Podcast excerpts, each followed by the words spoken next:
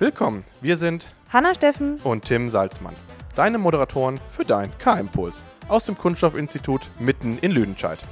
In diesem Format geht es um alles, was der Kunststoffsektor zu bieten hat. Denn hier treffen Kreativität, Innovation und Expertise auf Profis. Wir sprechen über spannende Technologien, neue Projekte, aktuelle Umweltthemen und vieles mehr. Egal, wo du dich gerade auffällst und dir die Zeit nimmst, wir freuen uns, dass du eingeschaltet hast. Und jetzt lasst uns loslegen.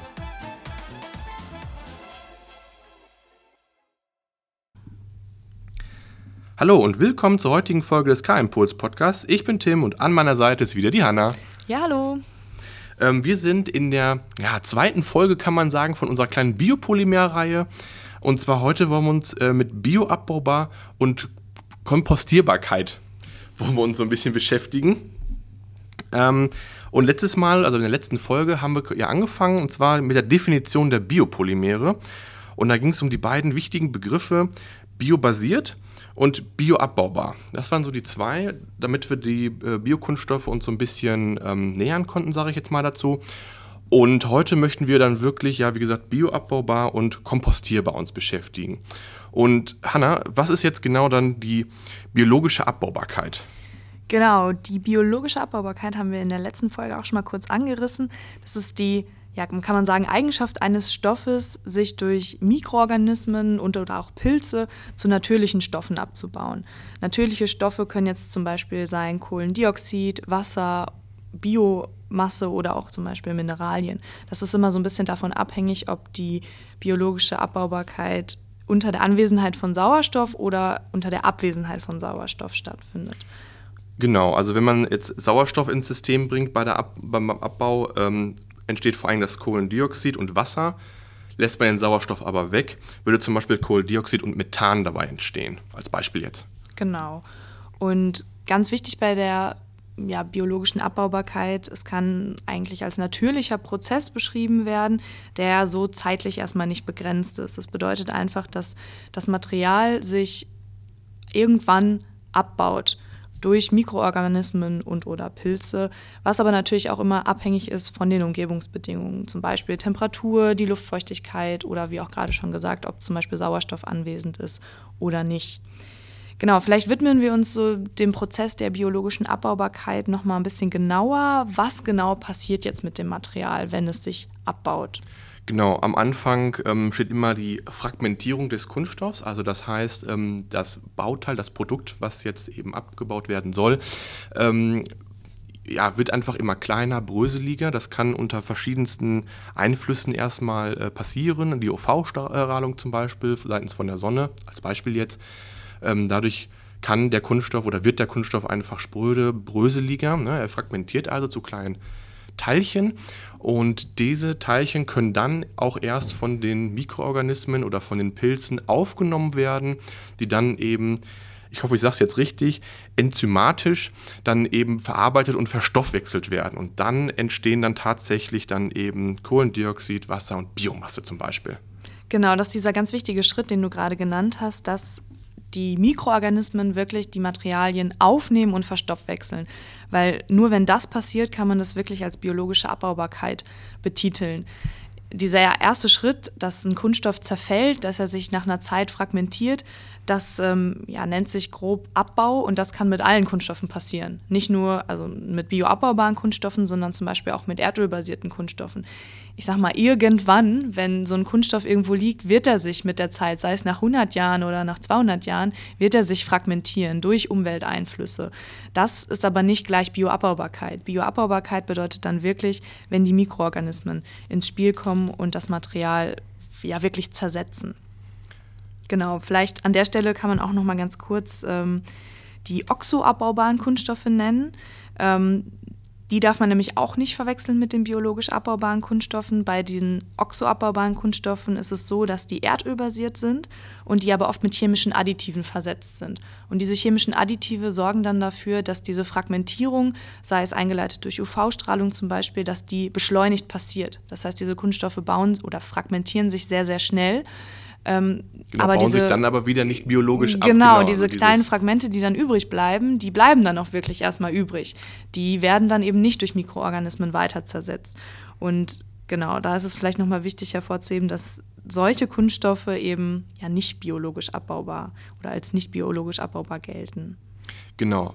Und jetzt haben wir also den biologischen Abbau mal wirklich beschrieben. Und jetzt, Hanna, wie kommt denn jetzt die Kompostierbarkeit? Weil vom Gedanken her ist das ja erstmal das gleiche Gefühl. Also so würde ich es mir jetzt vorstellen. Genau, also im Prinzip ist eine Kompostierung auch nichts anderes als ein biologischer Abbau. Also in beiden Fällen zersetzen eben die Mikroorganismen das Material in natürliche Stoffe wie Wasser, CO2 und Biomasse. Aber habe ich ja schon erwähnt, dass bei der biologischen Abbaubarkeit allgemein, das ist ein natürlicher Be Prozess, der erstmal zeitlich nicht begrenzt ist. Der Unterschied zur Kompostierung ist jetzt der, dass ähm, bei der Kompostierung der Werkstoff sich in ein, einer ganz bestimmten Zeit unter ganz bestimmten Bedingungen abbauen muss. Und diese Bedingungen sind immer von den Menschen vorgegeben und es handelt sich dabei quasi um ja, zertifizierte Prozesse, die da eingeleitet werden. Genau, also es ist jetzt nicht einfach was Willkürliches, wir stopfen alles in der Trommel und dann rühren wir das Ganze rum und hoffen, dass es dann einfach schnell passiert, sondern man bringt wirklich eben Bedingungen in das System hinein, die hält man dann auch stabil, sodass eben dieser Abbau dann in kürzester Zeit erfolgen kann und eben nicht, wie du gerade schon gesagt hast, dass das eben auch erst nach 10, 20 Jahren vielleicht dieser Abbau dann, dieser biologische Abbau passiert, sondern wirklich dann auch vielleicht, ich sage jetzt einfach eine Zahl, so in einem Jahr oder so dann tatsächlich passiert oder viel früher. Ähm, das hängt natürlich immer dann vom System selbst ab. Ja, ich glaube, der Baumstamm ist da zum Beispiel ein ganz gutes Beispiel. Kennt jeder, wenn so ein Baumstamm zum Beispiel irgendwo im Wald liegt und so langsam verrottet. Das passiert natürlich nicht von heute auf morgen. Das braucht einiges an Zeit. Aber irgendwann wird dieser Baumstamm verschwunden morsch. sein. Genau, ja. wird morsch, der wird äh, zerfallen. Das bedeutet, der ist biologisch abbaubar, der ist aber nicht kompostierbar. Das kann man sich, glaube ich, ganz gut vorstellen, wenn man so einen großen Baumstamm hat. Ähm, der wird es nicht in wenigen Wochen schaffen, sich komplett zu zersetzen. Der ist eben nicht kompostierbar, aber biologisch abbaubar. Genau, haben wir jetzt schon so ein bisschen angedeutet, dass die Bioabbaubarkeit und eben auch die Kompostierung von den, ja, nicht nur von den Umgebungsbedingungen abhängig sind, sondern zum Beispiel auch von der Wandstärke, wie jetzt bei dem Baumstamm. Wenn man Materialien, ähm, Produkte hat, äh, die eine hohe Wandstärke haben, dann ist die ja, Wahrscheinlichkeit, dass sie, oder ich sag mal, dann wird die ähm, Kompostierbarkeit äh, nimmt quasi ab mit zunehmender Wandstärke. Kann man sich, glaube ich, ganz gut vorstellen. Je dicker irgendwas ist, desto länger und schwieriger ist es natürlich, das zu zersetzen. Ja, genau, das äh, denke ich mir auch, dass ähm, dickere Bauteile einfach viel, viel länger brauchen, bis sie auch dann wirklich dann abgebaut sind. Dann ist es nämlich der nächste Punkt oder der, die nächste Idee dahinter, ja, wie sieht das denn aus, wenn man jetzt solche großen Bauteile hat? Die muss man ja vielleicht auch schon wieder vorsortieren oder sowas. Ich weiß das nicht genau. Ja, weil es ist zum Beispiel sagen, so, ne? weil es, man äh, zertifiziert nach ganz bestimmten Normen auch Produkte und die werden dann für eine ganz bestimmte Wandstärke zertifiziert.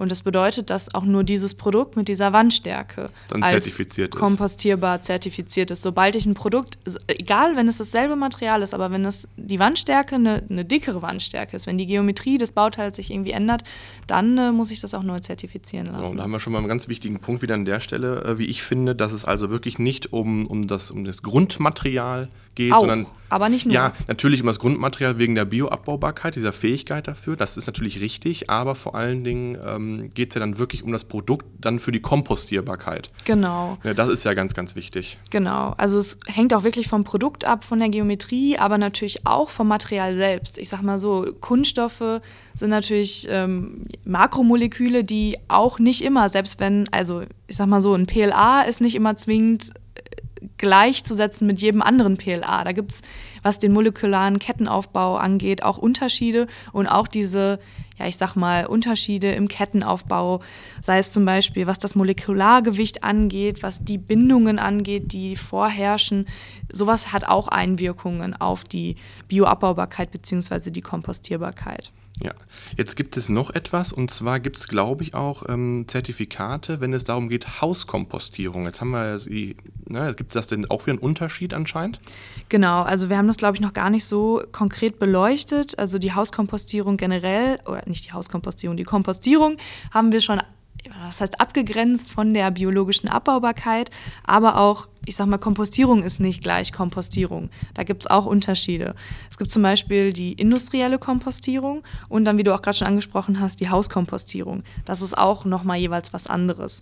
Kann man sich vielleicht ganz gut vorstellen, bei der industriellen Kompostierung, da werden die Materialien bei wirklich, ähm, ja, ich sag mal, Bedingungen oder die werden Bedingungen ausgesetzt, die sehr, ähm, unter denen diese Mikroorganismen sehr effizient arbeiten können. Da herrschen dann zum Beispiel Temperaturen von so etwa 50 bis 60 Grad und da kann ein Abbau ja dann schneller passieren. Und da kann man oft für, also es gibt dann zum Beispiel Normen, nach denen dann Produkte zertifiziert werden. Das gibt es für Verpackungen, das gibt es aber auch für allgemeine Kunststoffteile. Und da werden dann verschiedene Versuche durchgeführt und dann muss quasi nachgewiesen werden, dass diese Kunststoffe sich unter diesen Bedingungen, unter, unter industriellen Kompostierungsbedingungen in einer bestimmten Zeit zu einem bestimmten Anteil zersetzt haben müssen. Ja, aber nicht nur das, vor allen Dingen ist ja bei der Zertifizierung auch noch die Nach- also eine Nachanalytik dahinter, die ja dann quasi auch noch diesen Kompost, der am Ende rauskommt, ja auch noch wirklich dann verifiziert als, jo, das passt so, so wollen wir das. Genau, also es ist natürlich, wenn ein Produkt zertifiziert dafür ist, dass es sich eben unter bestimmten Bedingungen, sei es unter äh, industriellen Kompostierbedingungen, abbaut, dann ähm, geben dem dieser Zertifizierung natürlich einige Analysen also werden vorher durchgeführt. Wie du gerade angesprochen hast, da werden zum Beispiel chemische Analysen durchgeführt, um zu überprüfen, dass bestimmte Grenzwerte an zum Beispiel Schwermetallen in dem Material nicht überschritten werden oder dass auch der entstandene Kompost, das heißt diese ja, Biomasse, die dann entsteht, wenn das Material zerfallen ist, dass die eben keinen negativen Einfluss auf die Umgebung, zum Beispiel auf, auf die Erde oder auf das äh, Milieu, in dem es getestet wird, hat. Ja, sollte auch so sein, weil sonst macht der ganze Prozess auch irgendwie keinen Sinn, wenn es dann am Ende doch wieder schädlich sein sollte.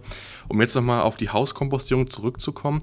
Jetzt haben wir ganz viel über Industrie gesprochen. Ähm, bei der Haus Hauskompostierung ist natürlich jetzt der Fall, dass die Bedingungen eben nicht so exakt vorherrschen. Einerseits die Temperatur, schon mal ganz wichtiger Punkt, die ist natürlich nicht mal ansatzweise so hoch. Ähm, ich glaube kleiner 35 Grad. Ähm, dann haben wir ja auch nicht dann vielleicht diese großen Mengen, die wir da brauchen. Dann haben wir da auch nicht vielleicht die richtigen Bakterien, Pilze, die da richtig ähm, am Arbeiten sind. Ähm, und auch nicht die Bewegung vielleicht. Sodass da also gar nicht so schnell und so viel abgebaut werden kann in einer kürzeren Zeit. Genau, das ist richtig. Ich glaube, das Entscheidende ist auch wirklich ja, die Temperatur und es ist einfach ja nochmal, es sind andere Umgebungsbedingungen und äh, das ist vielleicht auch ganz wichtig, da abzugrenzen, dass ein Kunststoff, der dafür zertifiziert ist und getestet oder ein Produkt, ähm, dass es sich unter industriellen Kompostierbedingungen abbaut, dann heißt das eben nicht, dass dieser Kunststoff sich auf einem Hauskompost genauso schnell oder genauso abbauen würde. Das, da herrschen einfach andere Bedingungen, andere Voraussetzungen und genau da ist ganz wichtig, da diesen Unterschied zu kennen. Ja. Und vor allen Dingen, was ich jetzt am Ende noch wichtig finde, ist, ähm, da wir jetzt so explizit darauf gesprochen haben, dass es ja ganz bestimmte Bedingungen einfach herrschen müssen, um diesen biologischen Abbauprozess in Gang zu bringen und auch im Gang zu halten, kann man also auch diese Biokunststoffe eben nicht oder diese bioabbaubaren Kunststoffe eben nicht einfach in die Umwelt geben, weil da werden diese Bedingungen einfach nicht vorherrschen. Also sei es einfach irgendwie, ja ich sage jetzt mal ganz frech, ein Plastikteil einfach in den Wald schmeißen, ist da einfach überhaupt nicht es geht einfach gar nicht, weil ähm, ja, man hatte einfach überhaupt keine Bedingungen, dass es sich wirklich abbaut da an der Stelle. Ja, es heißt nicht, dass es sich da niemals abbauen würde, aber ähm, es kann natürlich sein, dass das nicht so schnell oder es ist wahrscheinlich, dass es nicht so schnell passiert oder dass es eben überhaupt passiert, ist auch nicht sicher. Ähm, genau, und dann liegen natürlich diese Kunststoffteile, diese Produkte in der Umwelt und äh, stellen natürlich eine Gefahr dar für Tiere zum Beispiel. Deswegen sollte das natürlich nicht vermieden, äh, sollte das natürlich vermieden werden, Entschuldigung. Ähm, nur weil auf bestimmten Produkten oder Materialien draufsteht, dass die biologisch abbaubar sind oder dass die hauskompostierbar oder industriell kompostierbar sind, ist das kein Freifahrtschein, diese Materialien in der Umwelt äh, bewusst irgendwo liegen zu lassen, sei es jetzt im Wald, auf irgendwelchen Wiesen oder in Gewässern. Das, ähm, dafür sind die nicht ausgelegt und Genau, genau, weil die sind ja trotzdem noch da erstmal, diese Kunststoffe, diese, diese, diese Produkte und sie brauchen halt, ja, sie werden sich abbauen, wie du schon gesagt hast, aber der, der Zeitraum wird einfach sehr wieder sehr stark verlängert und dann sind sie dann trotzdem jahrelang liegen dann fast unabgebaut dann irgendwo rum, bis es dann endlich mal dann wirklich abgebaut ist. Genau. Ja, wir hoffen, dass wir in der Folge die wichtigen Unterschiede zwischen der biologischen Abbaubarkeit an sich und dann auch dieser Abgrenzung zur Kompostierung und den unterschiedlichen Formen, die es bei der Kompostierung geben kann, zum Beispiel die industrielle, die Hauskompostierung, ja, dass das so ein bisschen deutlich geworden ist und dass wir vielleicht auch so ein bisschen diese ja eventuell manchmal äh, vorhandene Vorstellungen aufheben konnten, dass es in Ordnung ist, ähm, ja, bioabbaubare Kunststoffe einfach so irgendwo in der Umwelt zu entsorgen.